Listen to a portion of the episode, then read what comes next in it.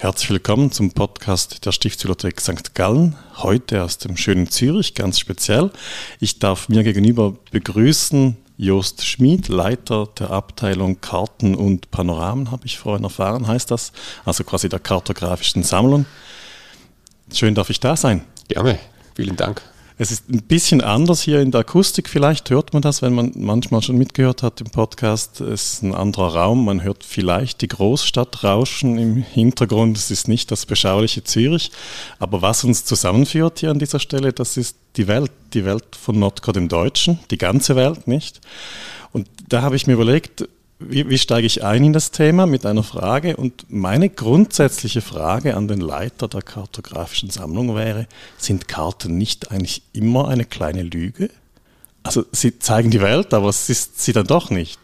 Das kann sein, weil bei Karten wird ja immer generalisiert. Das heißt, man lässt absichtlich Sachen weg, Dinge weg. Auch Realitäten muss man weglassen. Die Frage ist einfach, was lässt man weg? Und so kann man auch manipulieren. Und das äh, ist oft auch gezielt gemacht worden. Also insofern kann man schon auch etwas lügen mit Karten. Ja. Das ist das spannende Arbeit dann mit den Quellen. Man kann immer fragen, warum ist es so dargestellt?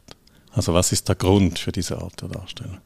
Genau, das ist eine typische Historikerfrage ja. und äh, auch diese stellt sich dann bei Karten. Wer hat, wichtig ist, äh, sich zu fragen, wer hat das gemacht, wozu? Nach dieser Frage kann man eigentlich die Karte erst interpretieren und als Quelle bewerten. Hm.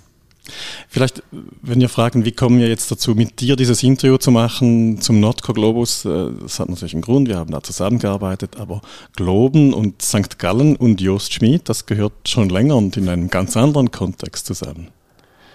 Ja, ich denke, bekannt ist das geworden sicher über den äh, sogenannten St. Galler Globus, der mittlerweile sicher als St. Galler Globus als Begriff äh, bekannt sein dürfte, auch über die Landesgrenzen hinaus im Übrigen.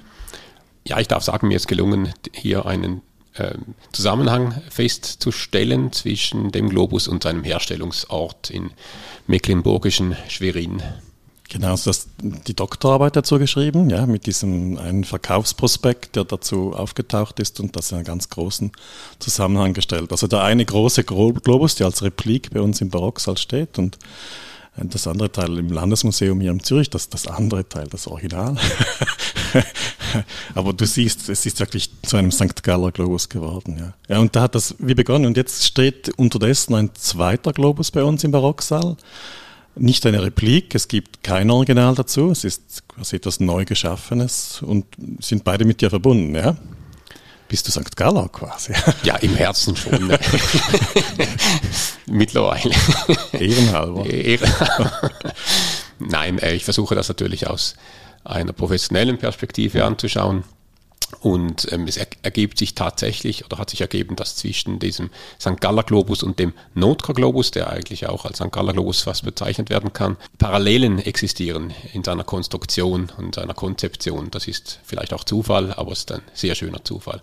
Und meiner Doktorarbeit ist sicher auch zu verdanken, dass ich schnellen Zugang hatte eigentlich zur Konstruktionsweise des äh, Notker-Globus. Die Quelle ist ja schon länger bekannt, auch mit Hinweisen auf die geografische Abbildung, aber man hat eigentlich lange diesen Globus nicht richtig einordnen können oder nur als astronomischen Globus bezeichnet, weil man einfach sich nicht vorstellen konnte, dass ein Globus sowohl eine terrestrische als auch eine astronomische, also sowohl Himmels- als auch Erdkarte kombiniert auf derselben Oberfläche. Und das habe ich dann eigentlich durch meinen Zugang, den, den ich schon hatte zu solchen kosmografischen Globen, eigentlich leichter beurteilen können und, und einordnen können und auch eine Rekonstruktion vorschlagen können. So hat das Ganze wohl ein bisschen begonnen. Du hast eine Visualisierung gewagt, dieses Globus, ja? Ja, gewagt ist ein schönes Wort, weil wir haben ja kein Bild von diesem Globus, mhm. wir haben nur eine Beschreibung, eine Beschreibung, die sowohl auf eine eben auf eine geografische als auch auf eine astronomische Karte verweist. Und da sich das bei mir nicht ausschließt beim, für einen Globus, habe ich da mal eine Zeichnung angefertigt. Auch der Konstruktionsweise macht Notcore in seinem Text einen Hinweis, äh, aus dem sich erschließt, wie dieser Globuskorb ausgesehen haben mag. Du sagst richtig, es ist ein Text, der die Grundlage ist, also nicht ein Bild, keine Konstruktion. Das bedeutet ja recht viel Arbeit mit Texten, um zu diesem Bild, diesem Innenbild zuerst mal zu kommen. Also es ist eine, quasi eine sehr genaue Lektüre, die da geleistet werden muss. Genau, es handelt sich um einen Exkurs eigentlich ähm, von, von Notker, den er macht in einer kommentierten Übersetzung, seinen Boetius-Text. Und darin äh, verweist er auf einen Globus, der das alles, also seine ganzen kosmografischen Erklärungen, abbilde und zeige. Und außerdem macht er auch noch einen Hinweis auf die Konstruktion, also er sagt, dass man äh, die Achse des Globus verstellen kann. Und das ist ziemlich spektakulär, weil wir sonst aus dieser Zeit keinen Nachweis haben von verstellbaren Globusachsen und verweist auch eben auf ein terrestrisches Kartenbild. Also alle diese Orte, die er beschreibt, ähm, seien alle auf diesem Globus zu sehen. Hm.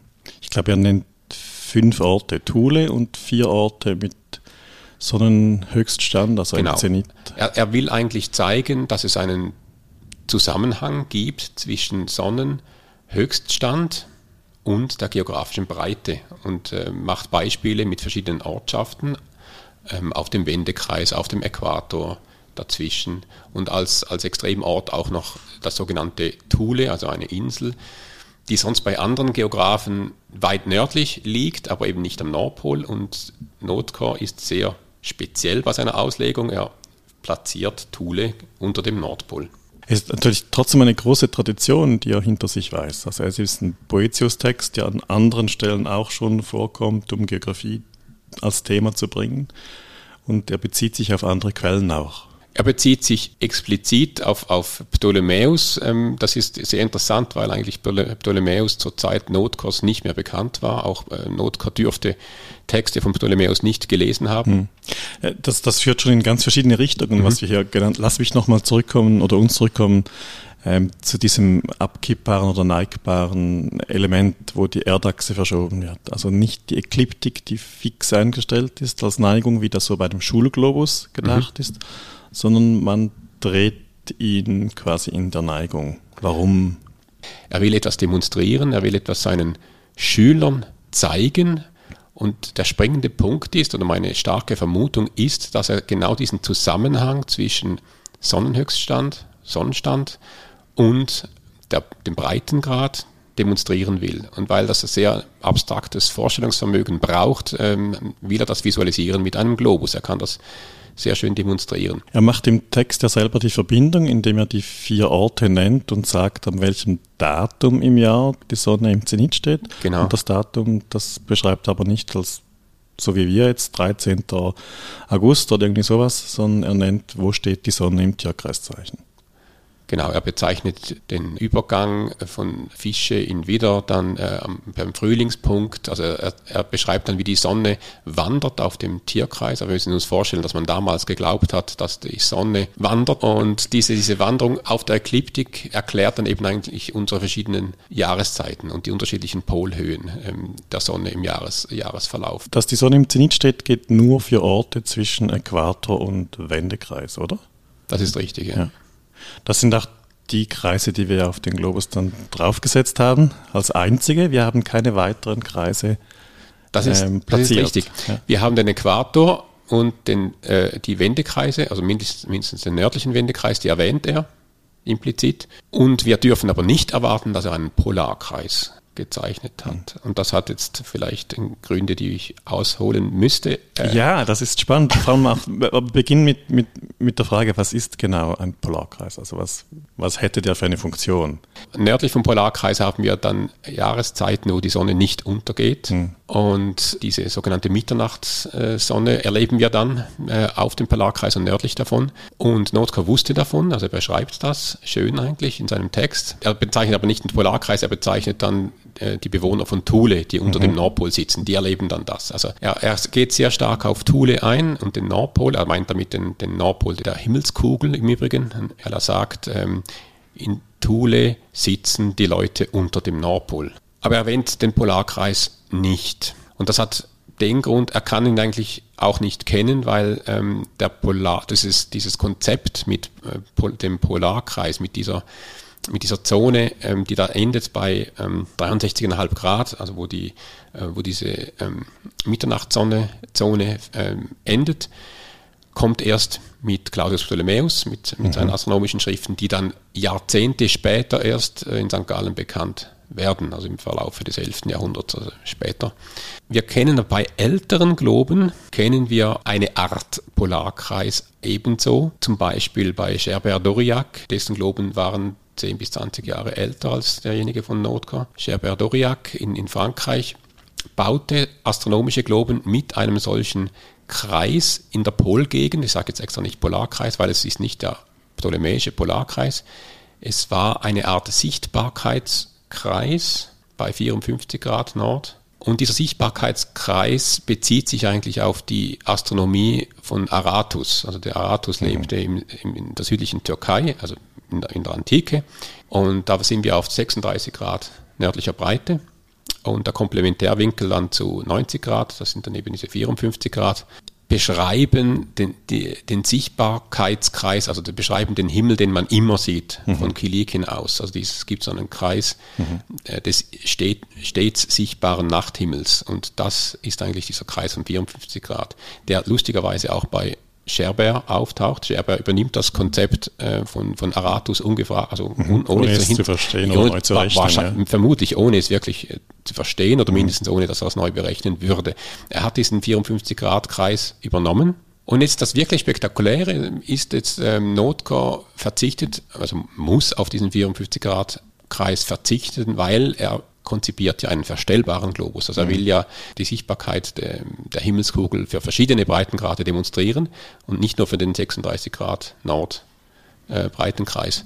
Also er muss eigentlich logischerweise, weil er hat ja offenbar das Konzept verstanden vom Zusammenhang von Polhöhe ähm, oder Sonnenstandhöhe und, und Breitengrad. Also verzichtet sicher mit Sicherheit auf diesen 54 Grad ähm, Kreis, Sichtbarkeitskreis. Und er, er kannte noch nicht den ptolemäischen Polarkreis. Also ist genau in einer Zeit ums Jahr 1000, wo beide Konzepte nicht mehr greifen. Also hat er da mit größter Wahrscheinlichkeit oder mit ziemlicher Sicherheit keinen Kreis eingezeichnet. Das wäre eben der Äquator und die beiden Wendekreise. Die wir auch eingezeichnet haben. Die natürlich eingezeichnet eine, sind. Eine, ja. eine kleine Herausforderung, die schön gerade zu zeichnen übrigens auf mhm. der Kugel. Das war gar nicht so einfach und mhm. ist auch nicht zu 100 Prozent gelungen. Aber wir haben uns beste Mühe gegeben da.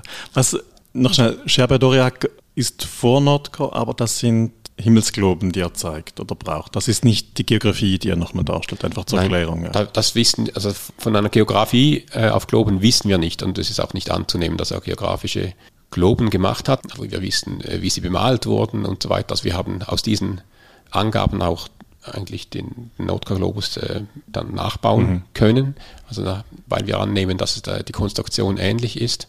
Ähm, Scherber kannte astronomische Instrumente, die er vermutlich Spanien kennengelernt hat. Für die, für die Rekonstruktion waren dann zwei Dinge wichtig. Das eine, das hast du schon erwähnt, diese Eukumene, dieser Viertel der Kugel.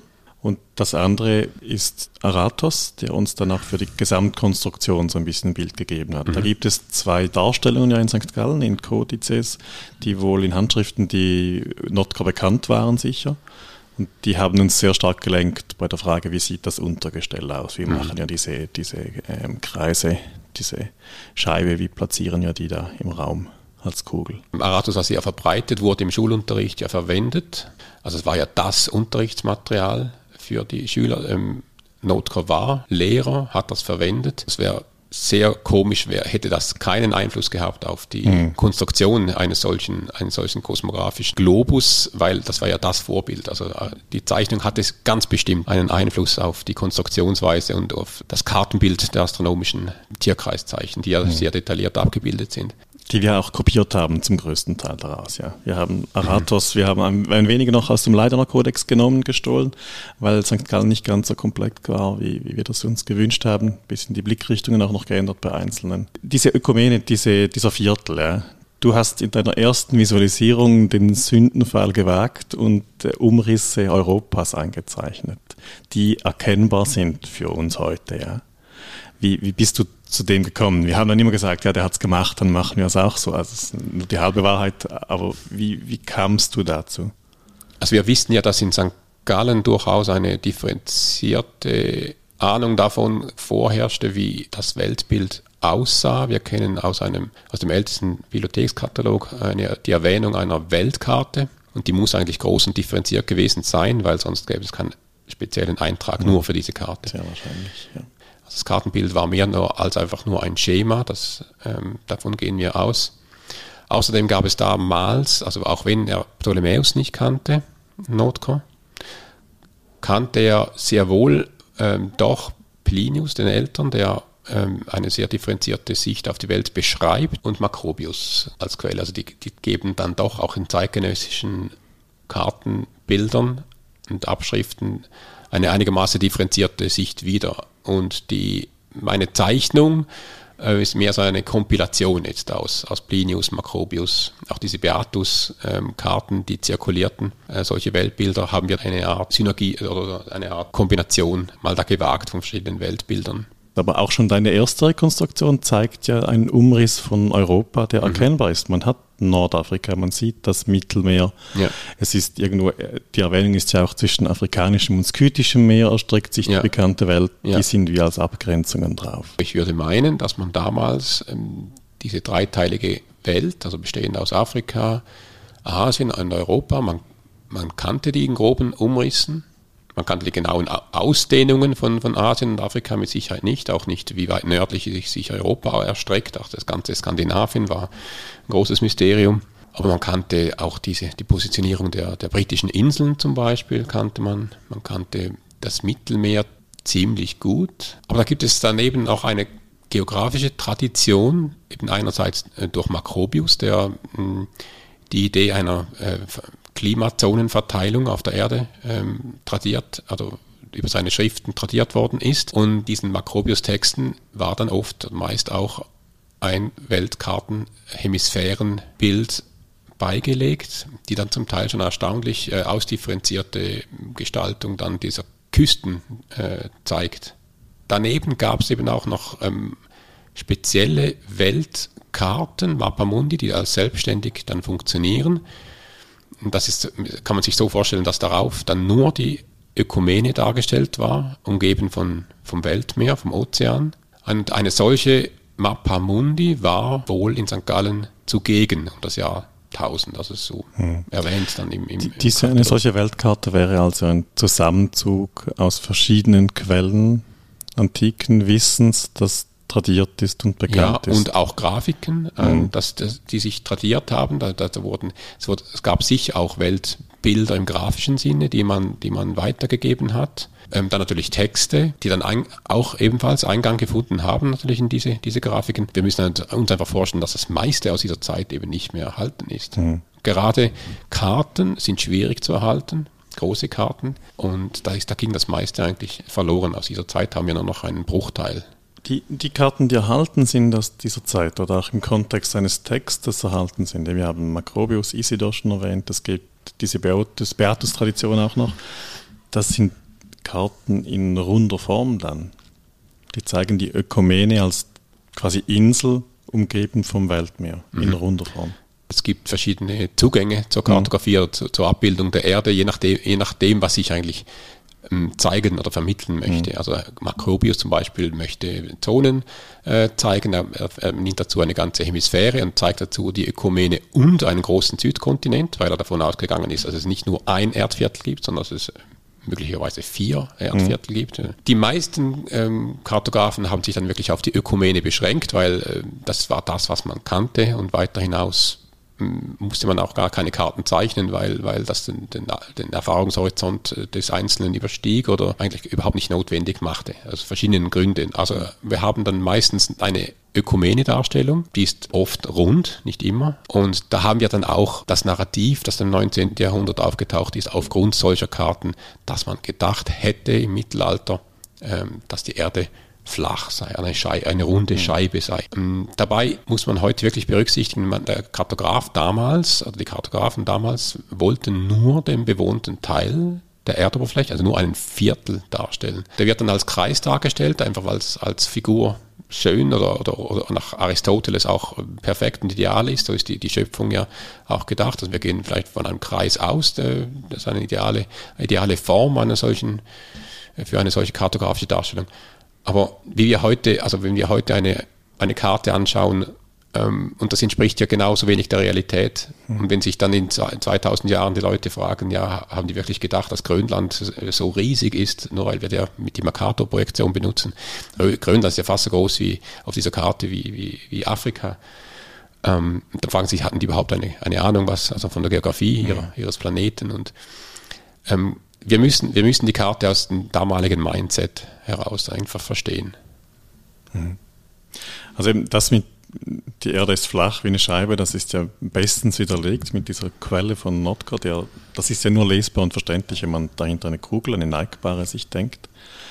Ähm, du hast aber noch etwas anderes jetzt erwähnt, eben vier Viertel. Vielleicht gibt es noch mehr. Notker erwähnt auch die Antipoden. Er erwähnt die Antipoden eigentlich nur ganz so nebenher, was eigentlich aber auch schon wieder bemerkenswert ist. Er erwähnt die Antipoden so, so beiläufig, als wären sie damals so Common Sense oder als, als hätte man normal mit, mit Antipoden gerechnet.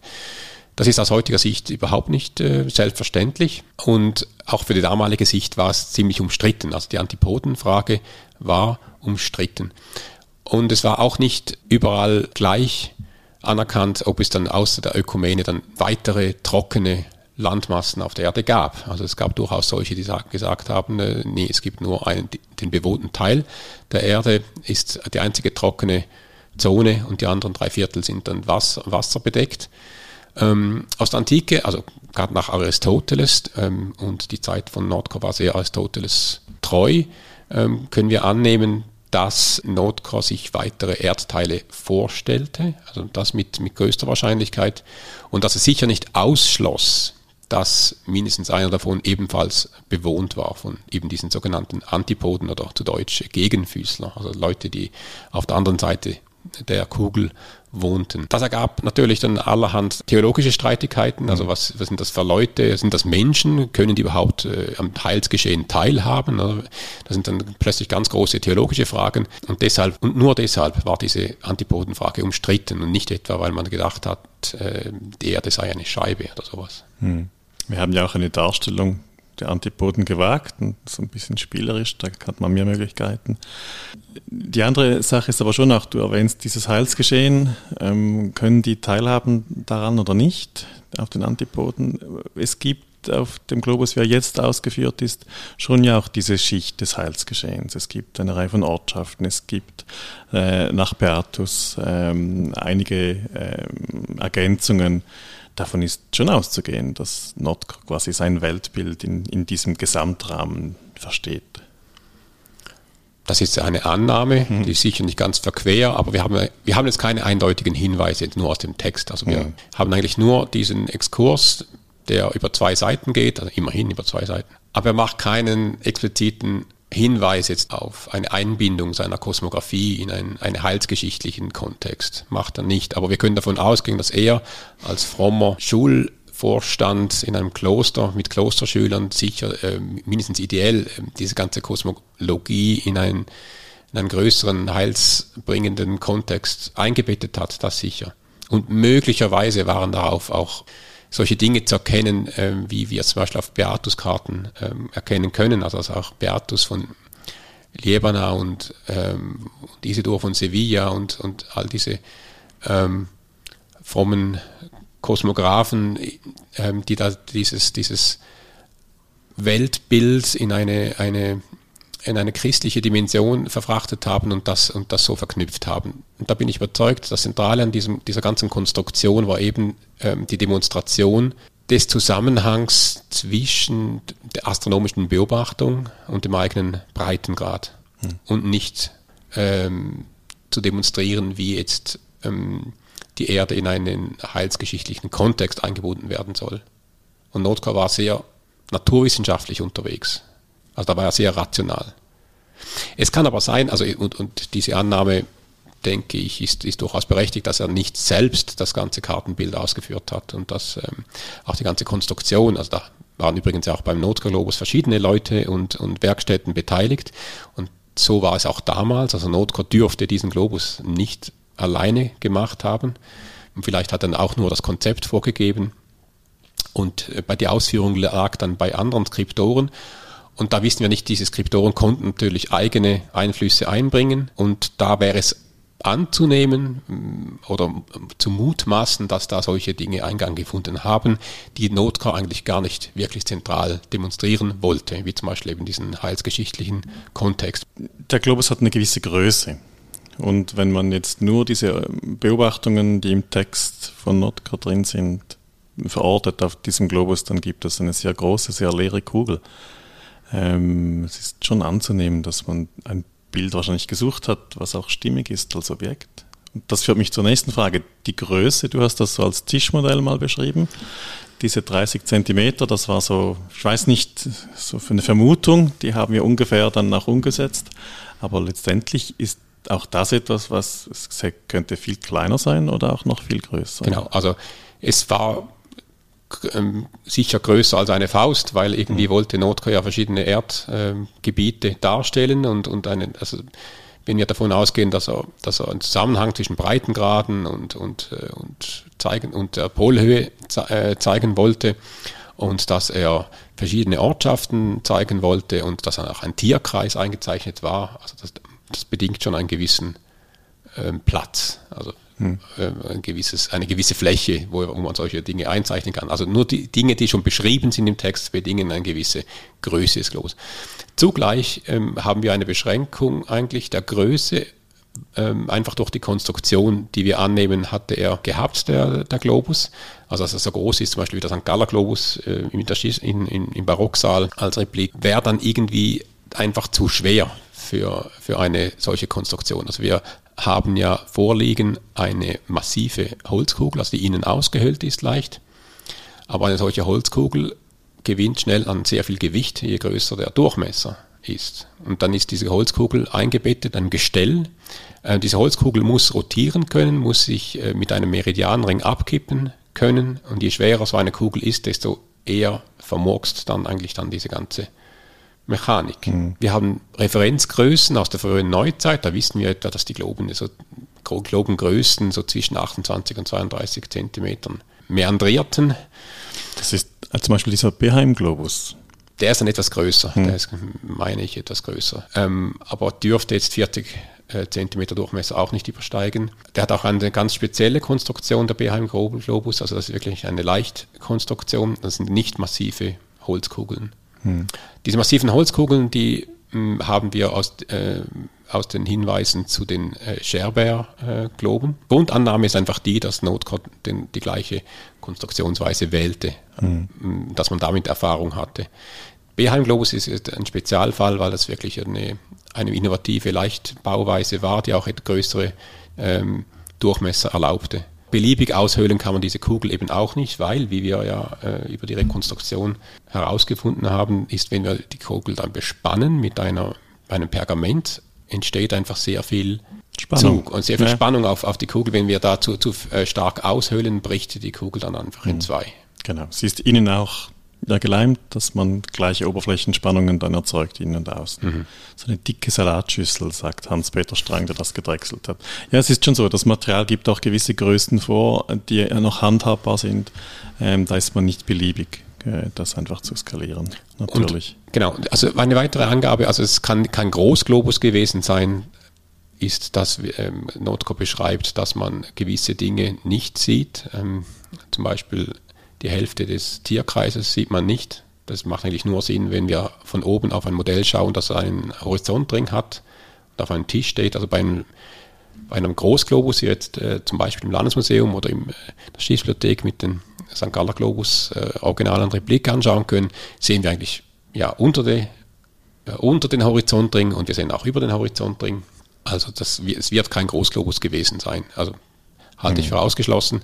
Und eben eine gewisse Mindestgröße mh, mm, ergibt sich einfach nur dadurch, weil äh, ge gewisse Funktionen äh, ausgeübt, werd, ausgeübt, werden mussten und eben äh, auch die Grafik musste Platz haben. Man mhm. muss eine, einfach eine, eine, Karte draufzeichnen können. Genau. Dieser Horizontring ist ja ganz wichtig für die Beobachtung des Gangs der Sonne äh, für einen bestimmten Punkt. Also da neigt man auch ab. Ähm, wir haben das genutzt, um da Skalen drauf zu tun. Und zwar zwei ganz wesentliche. Einmal den Kalender durch das Jahr hindurch. Und das zweite, wir haben damit verknüpft ähm, die Position der Tierkreiszeichen. Eigentlich nach Vorbild des St. Galler Globus da zurückgeschlossen. Ja, weil irgendwo, wenn man Beobachtungen für ein Datum im Jahr machen muss, muss man das vermitteln können zwischen diesen beiden Skalen. Das ist schon richtig so. Genau, also diese beiden Skalen ähm, sind wichtig, weil ich muss wissen, wo sich die Sonne gerade befindet auf mhm. dem Tierkreis. Und was ich aber weiß, ist das Datum. Und deshalb ist dieser Kalender auf dem Horizontring. Und dann gibt es eine Konkordanz, also zwischen diesem Kalenderring und dem Tierkreis auf dem Horizontring. Und dank dieser Konkordanz kann ich feststellen, also wenn, wenn ich jetzt den 22. Juni habe, entspricht das der Position, dieser Position auf dem Tierkreis. Ja. Befindet sich die Sonne. 21. Juni ist gerade ganz gut, nicht? Da haben wir den längsten Tag. Das wäre also. Genau, da haben wir den längsten Tag. Ja. Und ich, ich schaue schau dann, wo sich diese Sonne befindet.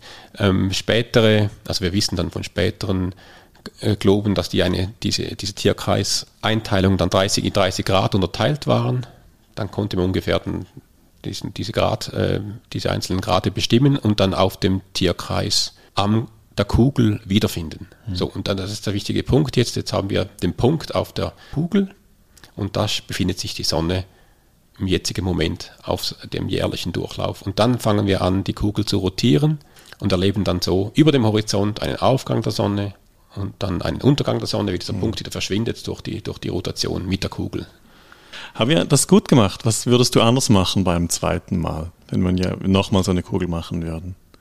Ich denke, wir haben da nach bestem Wissen und Gewissen diese Kugel aufgesetzt. Wir könnten das nächste Mal, vielleicht könnten wir ein Symposium anregen, ein internationales, wie du schon gesagt hast, das ist äh, schon ein kleines Wagnis, also so eine mhm. Kugel da, darzustellen, weil wir gehen von vielen Mutmaßungen aus, wir haben da Sachen auch das hineininterpretiert, es gibt Prämissen, aber es, ähm, irgendwo hat auch unser Wissen vielleicht eine, eine Grenze, irgendwo könnten uns andere Gelehrte ähm, unterstützen mit ihren, ihren Sichten, auch wenn natürlich noch nicht viel bekannt ist über die Globenkunde zu dieser Zeit.